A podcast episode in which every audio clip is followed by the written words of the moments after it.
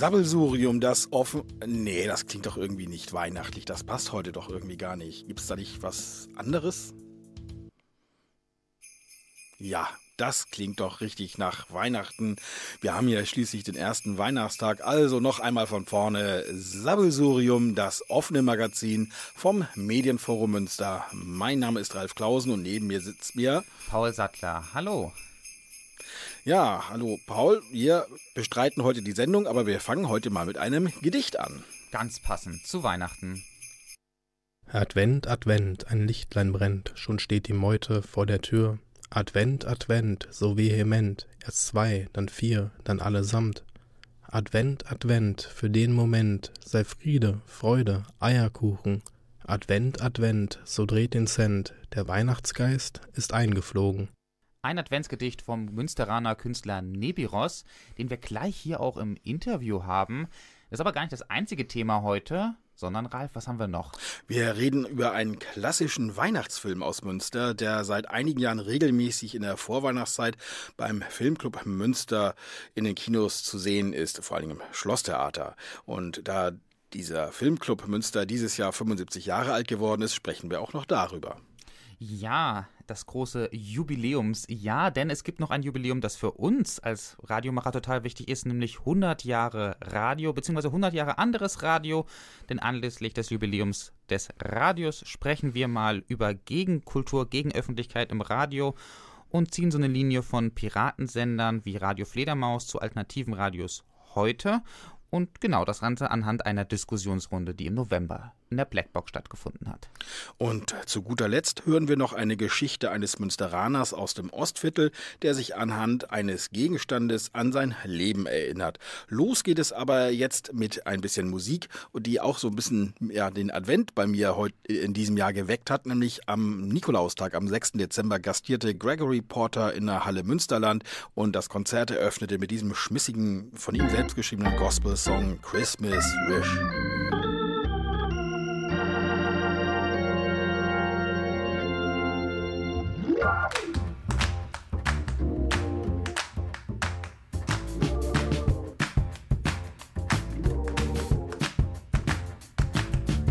Wonder why I don't cry for tomorrow. Had a mother down on bending knees to pray. She would tell me all the good news that cleansed all my sorrow.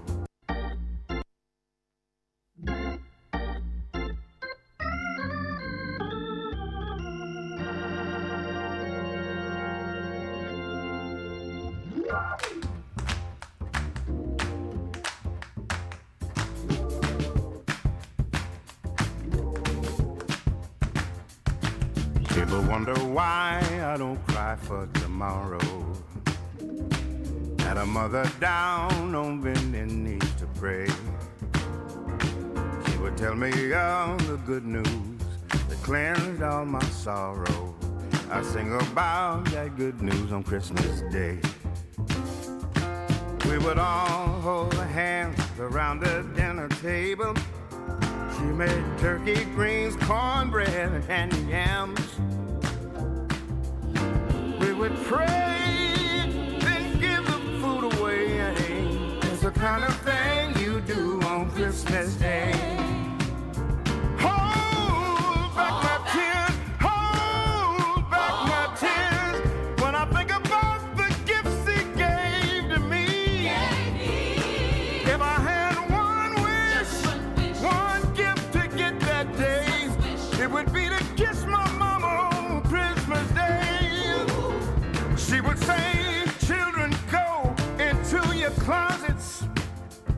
Pick your nicest things, and prepare them to give away.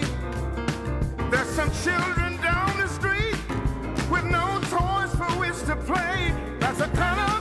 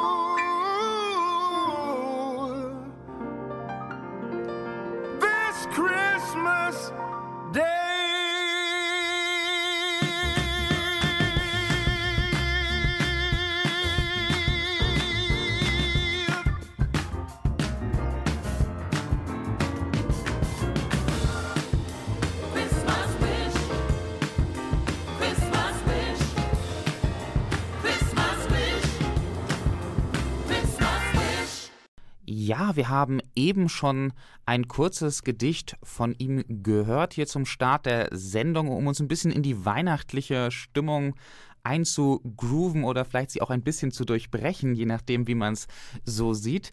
Ähm, ja, und jetzt ist er bei mir hier im Studio, Nebiros, ähm, Lyriker hier aus Münster.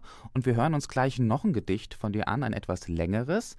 Aber bevor wir das tun, ähm, ja, vielleicht eine Frage ein bisschen zu dir, ähm, ja, der, die, der die, die Lyrik eben macht.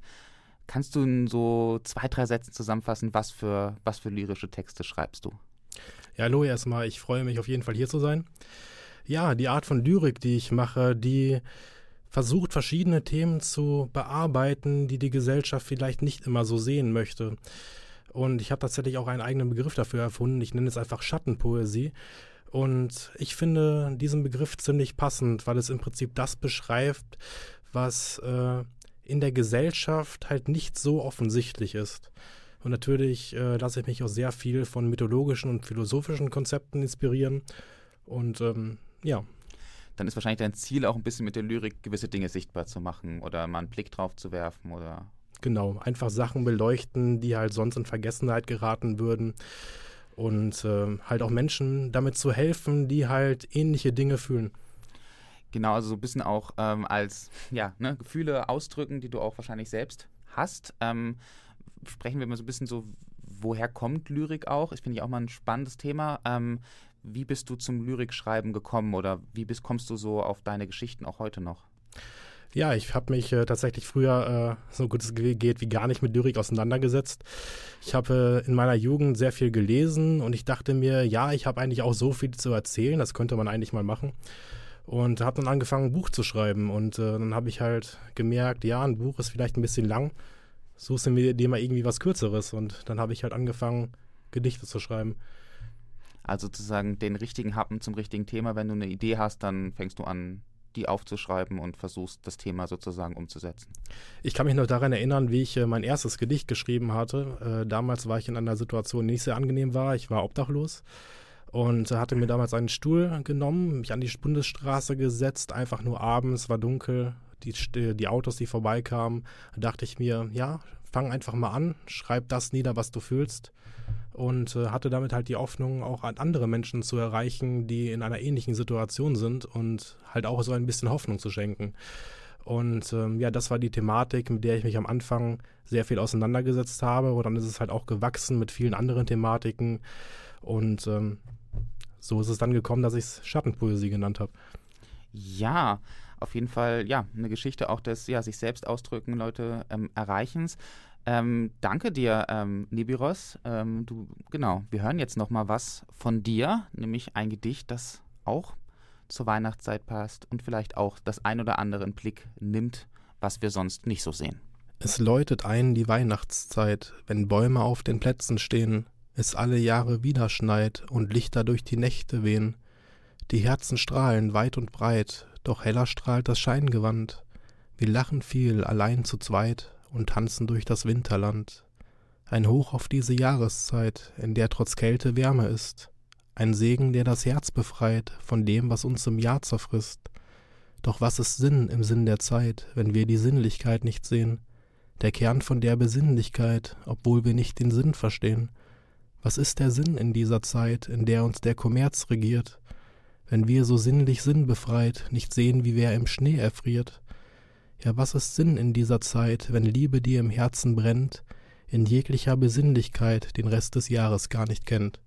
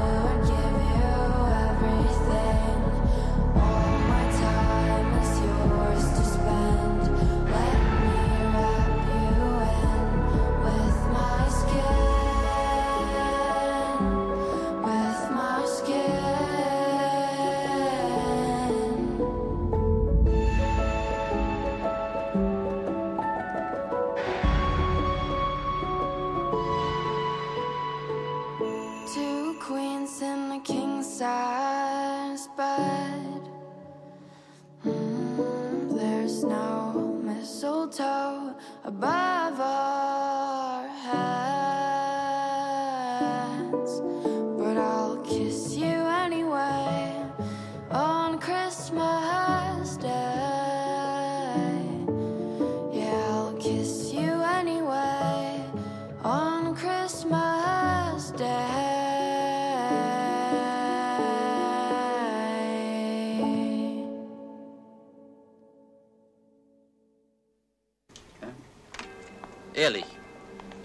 Weihnachten drei Pfund zu.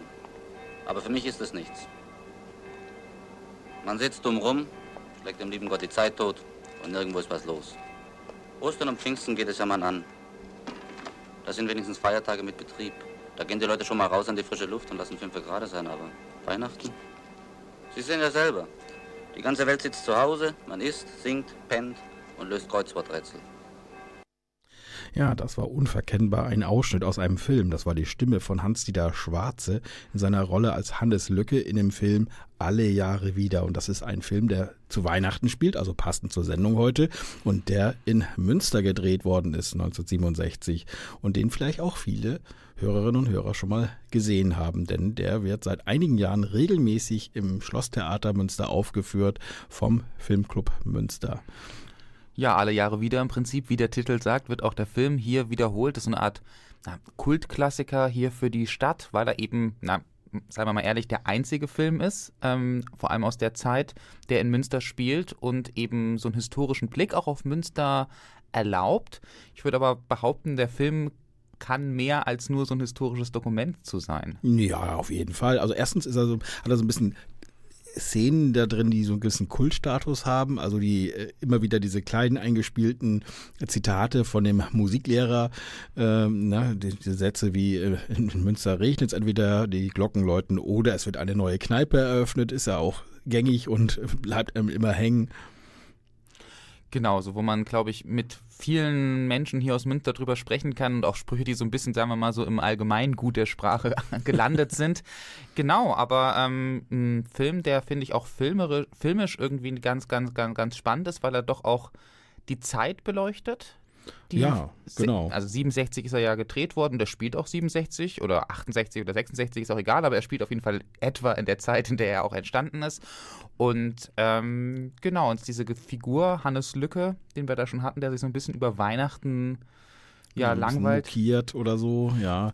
Ja, das ist ja dann eben, man merkt, dass es so eine Umbruchzeit ist. Also die eigentlich biedere und saubere Stadt und auch das biedere, die biedere äh, Bundesrepublik, die kriegt ja auch irgendwie ihre Risse irgendwie. Und das, diese Familie, äh, in der er spielt, äh, hat ja auch Risse. Also er lebt ja getrennt von seiner Ehefrau, kommt mit seiner derzeitigen Freundin, die sehr viel jünger ist als er, aus, von, aus Frankfurt, wo er jetzt seinen neuen Job hat, äh, wieder zu Weihnachten nach Münster und spielt heile Familie, was natürlich irgendwie in die Hose geht, muss man ja irgendwo sagen, glaube ich. Genau, aber er ist, finde ich, auch das, was man alle Jahre wieder kriegt. Ich glaube, da ein Großteil davon könnte auch heute noch so funktionieren, mit allen Abstrichen, dass der Film natürlich in seiner Zeit spielt. Ja. Aber wollen wir mal noch mal reinhören in den Film, wie er sozusagen ja, die Diskussion von äh, Hannes Lücke, beziehungsweise Hans-Dieter Schwarze in seiner Rolle als Hannes Lücke mit seiner Frau Lore Lücke, gespielt von Ulla Jakobsen, wie sie beide sozusagen sich über ihre Beziehung austauschen. Dreimal im Jahr sitzen wir hier und wärmen dabei die alten Sachen wieder auf. Weihnachten ist es am schlimmsten. Warum überhaupt? Eigentlich verstehen wir uns doch viel besser, seitdem der eine hier wohnt und der andere da. Ja, ist ja auch wunderbar bequem für dich, aber ich habe auf die Dauer keine Lust mehr, so zu leben. Wie hättest du es denn gern? Scheidung? Menike heiraten? Das liegt ganz an dir. Vielleicht könntest du dir mal eine vernünftigere Lösung überlegen. Ja, wir hören hier sozusagen die unterschiedlichen Vorstellungen davon, wie gut oder wie schlecht es geregelt ist, das neue Zusammenleben des Getrenntlebens. Wobei äh, die äh, Ulla Jakobsen äh, in der äh, Rolle als Lore Lücke ja auch äh, eine äh, Frau äh, relativ modern darstellt, die eben ihren, ihren Betrieb führt. Ne? Die führt eine Tanzschule. Die Tanzschule ist wirklich, was da passiert ist, es äh, wirkt heute wirklich sehr altbacken, äh, sehr, sehr streng, diese ganze Art und Weise. Also da merkt man irgendwie ja, dass es ein anderes Jahrzehnt ist. Aber, ähm, aber sie ist als Unternehmerin erfolgreich und äh, ja, eigentlich, sie bräuchte ihren Mann eigentlich gar nicht, wenn man so richtig hinguckt. Vielleicht für, das, für den Familienfrieden, für die Erziehung der Kinder, die es da ja auch gibt. Genau, und ich glaube auch, dass er ist, wo sie sich drüber beschwert, dass er sich halt so rauszieht, dreimal Ja. im Jahr zum Familienbankett dazukommt, sich den Bauch vollschlägt und freundlich lächelt und ansonsten Schnäpse trinkt. nichts zum Familienleben beiträgt. Nichts, gar nichts. aber ich meine, so ehrlich müssen wir auch sein, dieser Film hat natürlich seinen Kultstatus auch erreicht, dadurch, dass er halt Münsterort zeigt. Klar, der hat Kultstatus in Münster und nicht darüber hinaus. Davon, davon muss man einfach ausgehen, das ist klar. Aber den hat er hier wirklich. 10.000 Besucher für einen Film, der nur in der Weihnachtszeit ein paar Mal vom Filmclub gezeigt wird, ist schon eine Hausnummer. Ja, und man guckt halt wirklich in so einen Spiegel der Stadt. Was hat sich seit 67 verändert? Was ist anders geworden? Es gibt ja Orte, die nicht mehr so existieren, also die der Film noch zeigt in ihrer Vergangenheit. Und andere Orte wiederum, die relativ unverändert ähm, ja, noch immer so existieren. Und dazu passt der nächste Ausschnitt, den wir nochmal hören wollen. Ah, da ist ja auch der Spezi. Hannes, alte Ratte, da seid ihr ja endlich. Grüß dich. Spezi, grüß dich. Bist fetter geworden, was? Komm, komm. Komm, Alter, komm, Junge, was alles nötig? Bier, was? Drei Zentimeter draufgesoffen. Das Bier macht den alten Spezi noch mal kaputt. Ach, Entschuldigung. Jetzt muss ich erst mal vorstellen, das ist mein Freund Spezi. Guten Abend. Na, habt ihr viel von ihm erzählt? Abend. Musst du sagen, angenehm. Angenehm. Hannes hat mir viel von Ihnen erzählt. Hoffentlich nichts Schlechtes. Mein Schnullebömschen. Wer soll denn über dich was Schlechtes erzählen? Na, wie wär's mit einem kleinen Schluck zur Begrüßung? Ja, gut. Aber ich würde lieber erstmal Ja, raufgehen. wenn, ja, wenn sie lieber erst mal raufgehen möchte, gehen wir Na doch ja, erst mal wir ein haben ja bisschen noch genug rauf. Zeit über die Feiertage.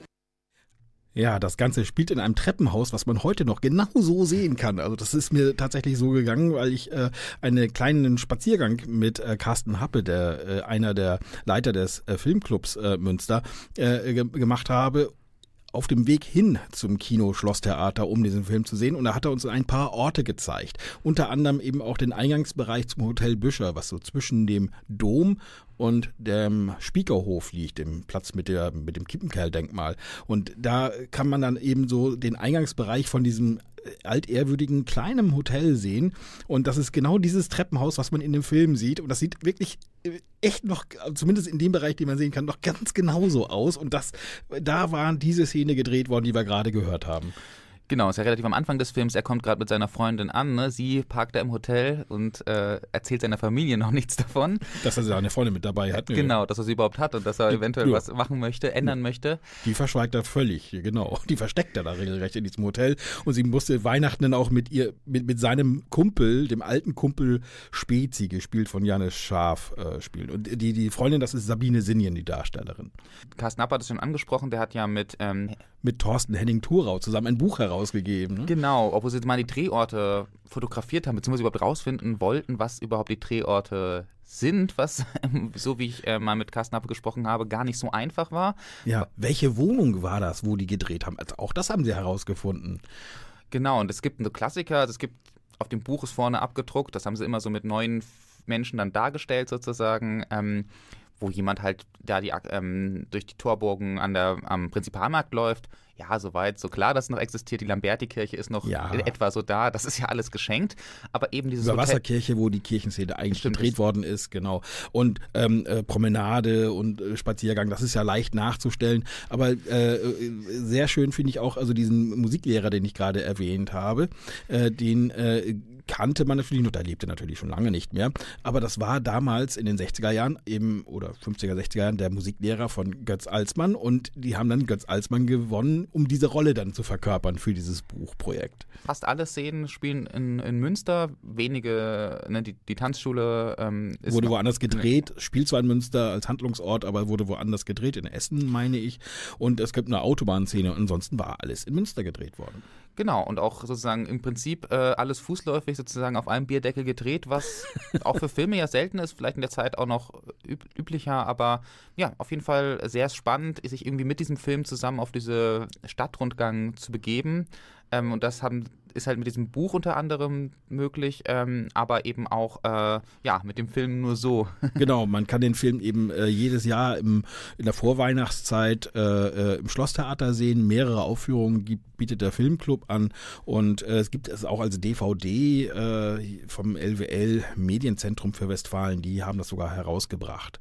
Aber äh, wo wir schon vom Buch gesprochen haben und der Anlass, den ich hatte, den Film zu sehen, war ähm, äh, nämlich äh, 75 Jahre Filmclub Münster. Denn dieser Filmclub feiert ja auch dieses Jahr sein 75-jähriges Bestehen. Das ist der älteste noch bestehende Filmclub in Deutschland. Und ähm, die, die, die, auch das äh, war der Anlass eben, weswegen äh, ich diese diesen Wanderung mitgemacht habe mit Carsten Happe äh, und mit ein paar anderen Leuten, die da mitgelaufen sind, vom äh, Domplatz hin zum Schlosstheater äh, an mehreren Schauplätzen vorbei, weil wir vorher da waren bei dieser Veranstaltung, wo das Buch vorgestellt worden ist, 75 Jahre Filmclub Münster. Und du, Paul, du hast da mitgearbeitet an diesem Buch. Genau, ich habe mit, äh, mitgemacht an der Recherche, rauszufinden, was eigentlich in diesen 25 Jahren steckt. Weil als wir da an- 75. äh, 75 Jahren steckt. Als wir angefangen haben, war so ein bisschen, ja, er wurde gegründet. Wir wussten auch von 1948, ne, direkte Nachkriegszeit.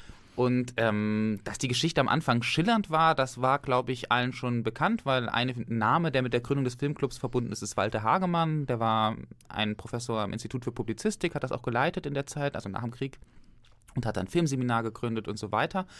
Und der Er Typ, hat aus dem Institut für Zeitungswissenschaft überhaupt ein Institut für Publizistik gemacht, um Film zum Beispiel mit aufzunehmen.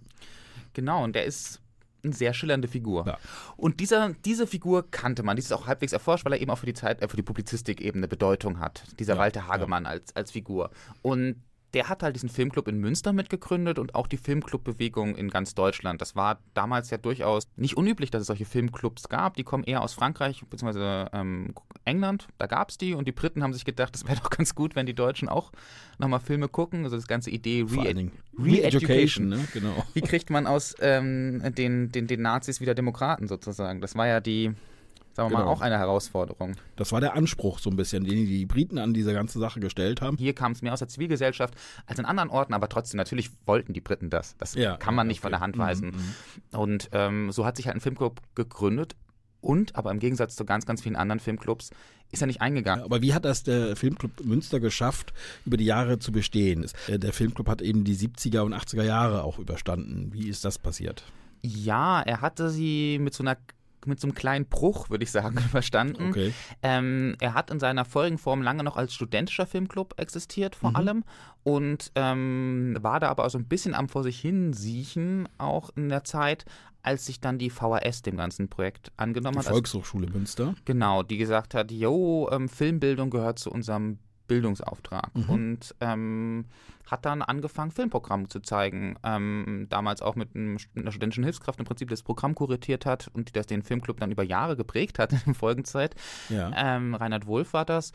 Und ja, die haben einfach dann angefangen, Filme zu zeigen und haben sich dann mit dem Westfälischen Kunstverein zusammengetan, Mhm. was ja eigentlich auch erstmal ungewöhnlich klingt, aber der damalige ähm, ähm, Direktor oder Geschäftsführer des Kunstvereins, wie auch immer die Rolle an der Spitze des Westfälischen Kunstvereins heißt, ähm, der ähm, Klaus Honneff, der hat gesagt, Film ist eine der Kunstformen, die halt auch massenbildend ist. Mhm. Und wir als Kunstverein können uns dieser Kunstform nicht verschließen und wir wollen Okay. in der drin sein. Und auch nicht nur im Sinne von, wir machen jetzt Kunstfilm, sondern das war einfach ganz klassisches Kinoprogramm. Natürlich anspruchsvolles Kinoprogramm auch.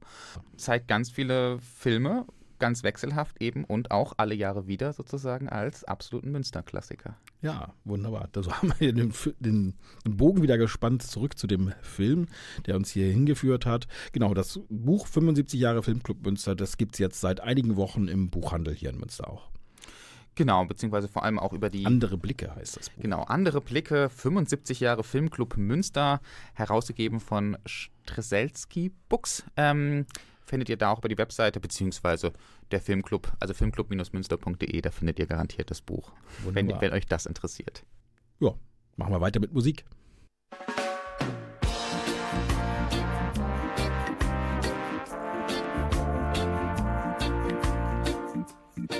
Viele bunte Päckchen in der Hand. Geh ich durch die helle Stadt, die der Winter in ein Wunderland zur Weihnachtszeit verzaubert hat. Und ich schau mir viele wunderschöne Dinge an,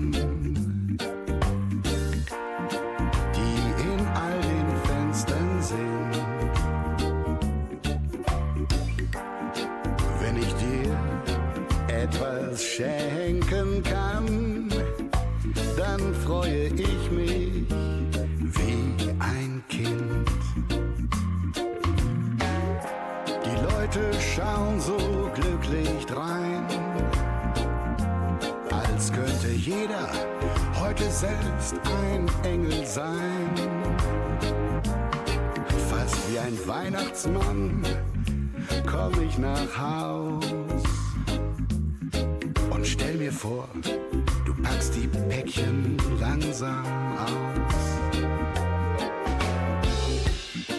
Viele bunte Kugeln glänzen dann am Tannenbaum bei dir und mir. Dann zünden wir beide die Lichter an. Frohe Weihnacht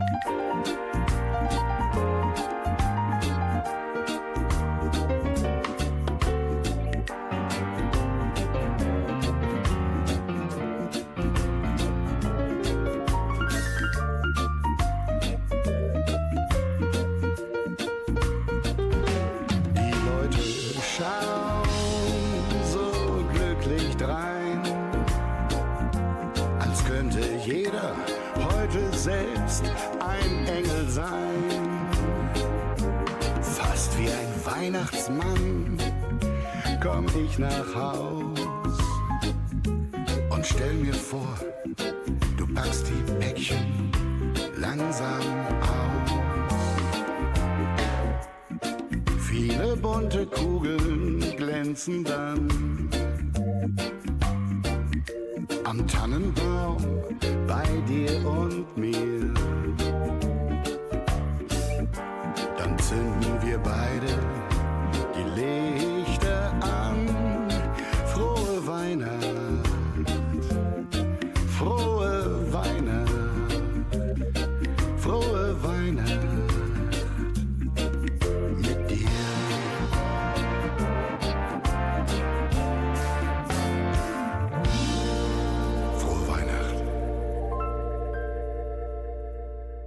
Viele bunte Päckchen, die deutsche Version vom Christmas Song in der Version von Dr. Ringding hier im Sabbelsurium. Und wir schauen jetzt auf ein Jubiläum, das uns als Radiomacher sehr interessiert, und zwar 100 Jahre Radio. Eine Geschichte, die jetzt ja schon auch eine sehr bewegte ist. Nach den ersten Pioniertagen wurde das Radio schnell missbraucht im Nationalsozialismus und dann in eine neue Form gegossen nach dem Krieg, als der öffentlich-rechtliche Rundfunk entstand. Aber 100 Jahre Radio sind auch geprägt von Gegenkultur und RadiomacherInnen, die Radio anders machen wollten, als es sozusagen in der allgemeinen Gesellschaft oder der Zugang eben möglich war. Dieser Zugang war anfangs noch stark limitiert. Es war verboten, einfach so Radio zu machen. Und es hat sich erst in den letzten Jahren geöffnet, dass auch solche Freiräume wie hier das Bürgerfunkfenster auf Antenne Münster möglich geworden sind. In einer Veranstaltung mit dem Titel 100 Jahre anderes Radio schauen verschiedene Akteure der historischen Radiogegenkultur und der aktuellen Radiogegenkultur auf das Medium zurück und sprechen eben über ihre Art, Radio zu machen. Dabei war einer von Radio Fledermaus, dem Piratensender hier aus Münster, Gabi Vortag hier vom Medienforum und auch jemand aus Dortmund von Radio Nordpol, einem modernen Internetradio, das aber auch eine sehr aktivistische Vergangenheit hat. Und in diese Veranstaltung hören wir doch jetzt mal gemeinsam in Ausschnitten rein. Also es war eigentlich klar, das hört keiner. Aber 1500 Leute haben applaudiert. Dieser Kongress wird live gerade übertragen. Das fanden die natürlich alle cool. Das ist ja auch eine ganz wichtige Motivation. Weil das ist natürlich eigentlich eine großartige Arbeit, die von im freien Radios tatsächlich gemacht werden kann. Also wirklich Gegenöffentlichkeit zu schaffen und Informationen zu bringen, die in den bürgerlichen Medien so gar nicht vorkommen. Das heißt, wir hatten das Gefühl, wir werden nicht gehört. Wir kommen weder politisch noch kulturell in den damaligen Massenmedien vor, weder in den Zeitungen noch im öffentlich-rechtlichen Rundfunk. Wir müssen da jetzt die Sache selber in die Hand nehmen. Wir machen nicht Radio für die Hörer, sondern wir bieten das Medium, dass Menschen Sendungen selber machen und dann das auch verbreiten können. Wir sagen ja auch, wir sind Möglichmacher. Wir produzieren zwar auch Sachen und Sendungen und verschiedene Formate, aber am liebsten wäre es, wenn viel mehr Leute Sendungen produzieren würden und wir die dann veröffentlichen könnten. Das, was ihr gemacht habt, war natürlich Pionierarbeit. Also ohne euch, denke ich mal, oder ohne die freien Radios wird es auch so ein Fenster wie den Bürgerfunk gar nicht geben. Ein Ausschnitt aus dem Gespräch 100 Jahre anderes Radio, das live in der Blackbox im Kuba Kultur stattgefunden hat und die Geschichte von Gegenkultur, Gegenöffentlichkeit im Radio verhandelt hat. Die ganze Gespräch in einer leicht gekürzten Version könnt ihr am 29. und 30. Dezember zwischen den Jahren hier im Bürgerfunk auf Antenne Münster nachhören und natürlich auch auf der Website des Medienforum Münsters und bei NRVision. Coming back from country, full of good food and lousy beer. This winter's so dry and the dirt roads so dusty. At the lightest fall of rain, the bacteria bloom. You don't have to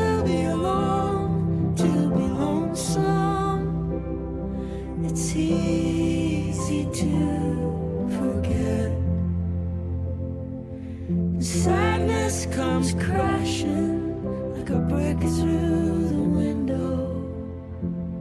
And it's Christmas, so no one can fix it.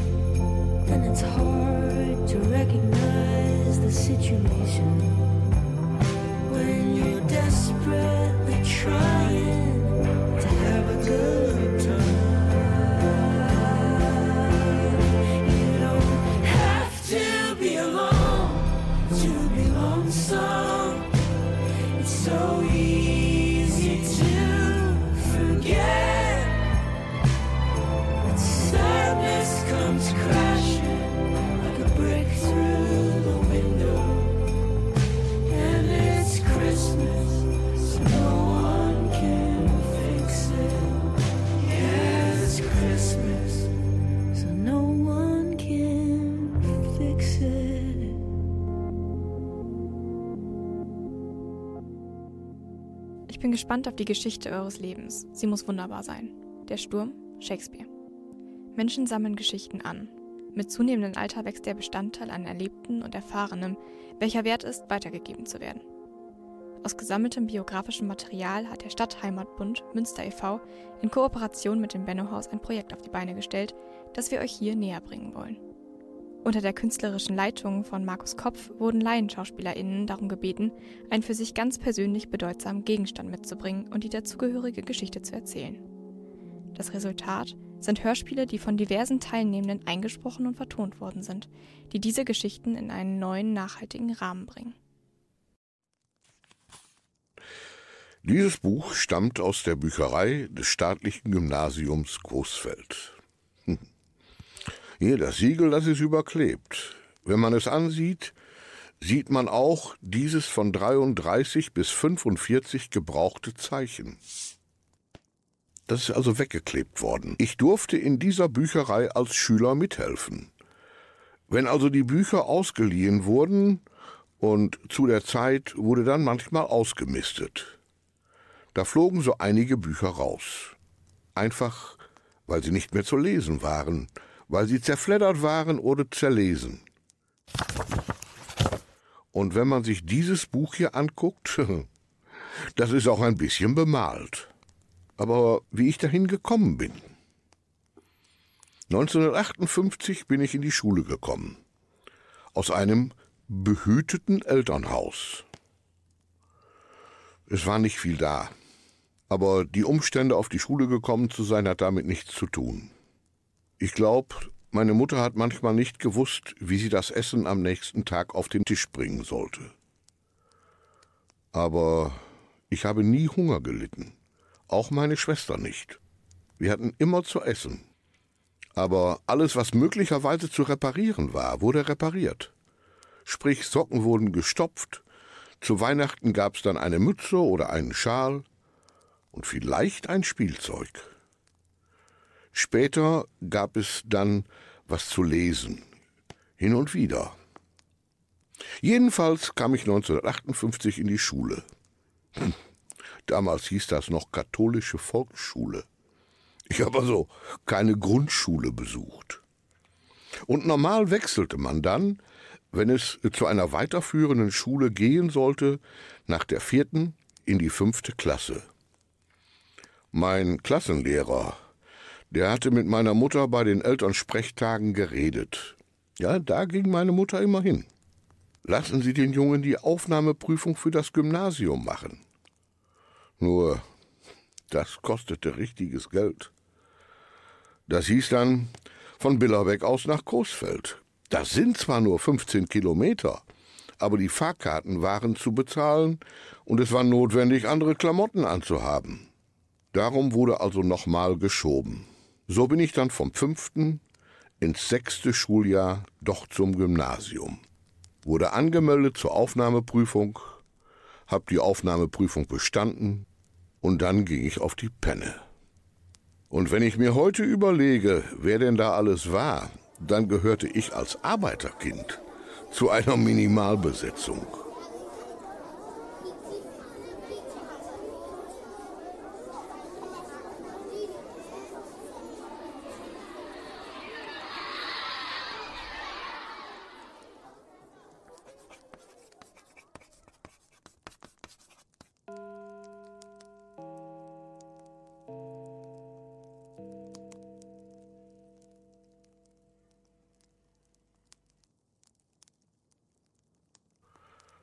Es waren da nur Jungs.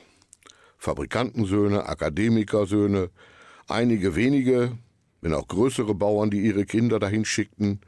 Und die kamen aus dem ganzen Umkreis. War ja nicht nur Großfeld allein. Billerbeck, Horstmar, Ahaus, woher sie auch alle kamen. Ja, und dann ging das los. Und gelesen habe ich auch immer gerne. Ich spring jetzt ein bisschen. Gewünschte Bücher gab's dann zu Weihnachten, worauf meine Mutter immer geachtet hat. Wir hatten, worauf meine Schwester geachtet hat und auch ich, immer die Möglichkeit, in der Bücherei Bücher zu leihen. Wenn wir sonntags morgens zur Kirche gingen, anschließend ging's dann in die Bücherei und da wurde getauscht. Ich bin, glaube ich, durch die ganzen Karl-May-Bände, die da standen, hin und zurück. Erstmal das, was interessierte. Und dann war ich jetzt auf der Penne. Und da standen jetzt Bücher. Und die konnte ich mir wirklich alle ausleihen. Und dann wurden diese hier ausgemustert. Und dann habe ich gefragt, ob ich die mitnehmen dürfte. Dann wurden sie durchgestrichen, entwertet, und dann gingen sie aus dem Besitz des staatlichen Gymnasiums raus in meinen Besitz. Ich habe keins weggeworfen. Bücher werden nicht weggeworfen. Ich glaube, ich hätte Chance gehabt, das Gymnasium weiter zu besuchen. Aber wegen erwiesener Faulheit. Naja, ich durfte dann, damals hieß das, Sechster ging dann weiter mit Quinta, Quarta, Untertertia, Obertertia etc. pp. Da durfte ich dann abgehen. Da habe ich meine acht Jahre voll gehabt. Die Quarta habe ich dann zweimal beziehungsweise eineinhalb Mal machen dürfen. Damals wechselte man ja noch zu Ostern. Und als so keine Leistung kam, hat mein Vater also zu mir gesagt, tut mir leid, wenn du die Leistung nicht bringen willst für umsonst, bezahle ich nicht. Und da hat er mir eine Lehrstelle verschafft. Und so bin ich dann mit Quata-Abitur abgegangen. Aber die Bücher, die waren geblieben. Und alles, was so drumherum war von den Büchern, die liegen irgendwo. Dieses hier habe ich im Bücherregal stehen. Und wenn man zurückblickt, es tut mir leid heute. Ich glaube, ich habe auch meine Eltern mächtig enttäuscht. Zu dem damaligen Zeitpunkt. Sie haben sich dafür krumm gelegt. Und trotzdem, es war die Kindheit. Bücher. Eine Geschichte inszeniert von Markus Kopf und produziert vom Stadtheimatbund und dem Benno-Haus. Ja, ist so der Abschluss für unsere weihnachtliche Sendung hier. Ja, wir sind mit Sabbelsurium, dem offenen Magazin vom Medienforum Münster, wirklich ans Ende angekommen. Die Stunde ist voll. Ich hoffe, es hat euch Spaß gemacht, euch vielleicht kurz aus dem Familienweihnachtsfressen rausgeholt oder in welcher Situation auch immer, vielleicht von Fahrt von der einen oder zur anderen Familie abgeholt. Ich würde sagen, wir wünschen euch noch Frohes Fest für den Rest, wie man bei uns zu Hause sagt. Mein Name ist Paul Sattler. Und meiner ist Ralf Klausen. Ciao, ciao. We sing for Christmas.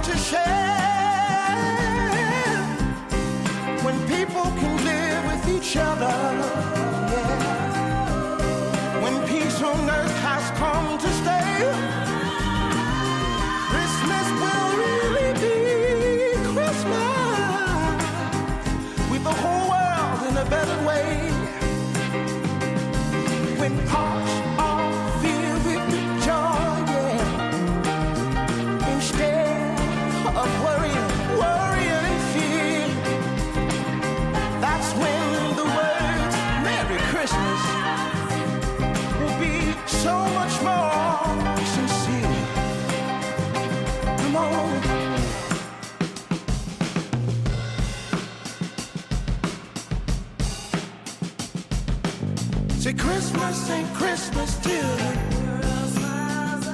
everybody knows Christmas ain't Christmas till the Christmas ain't Christmas, baby.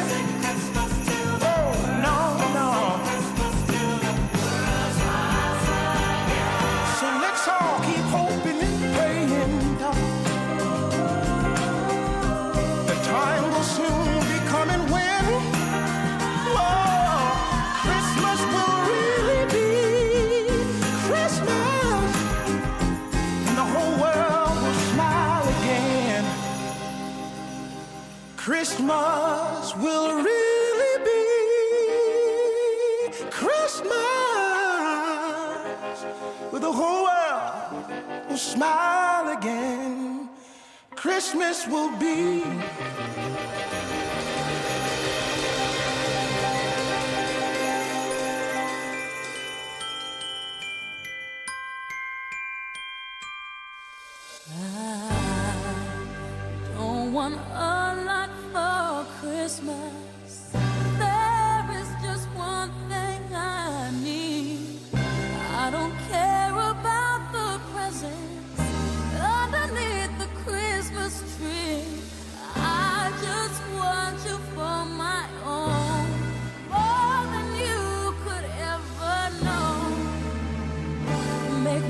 wish I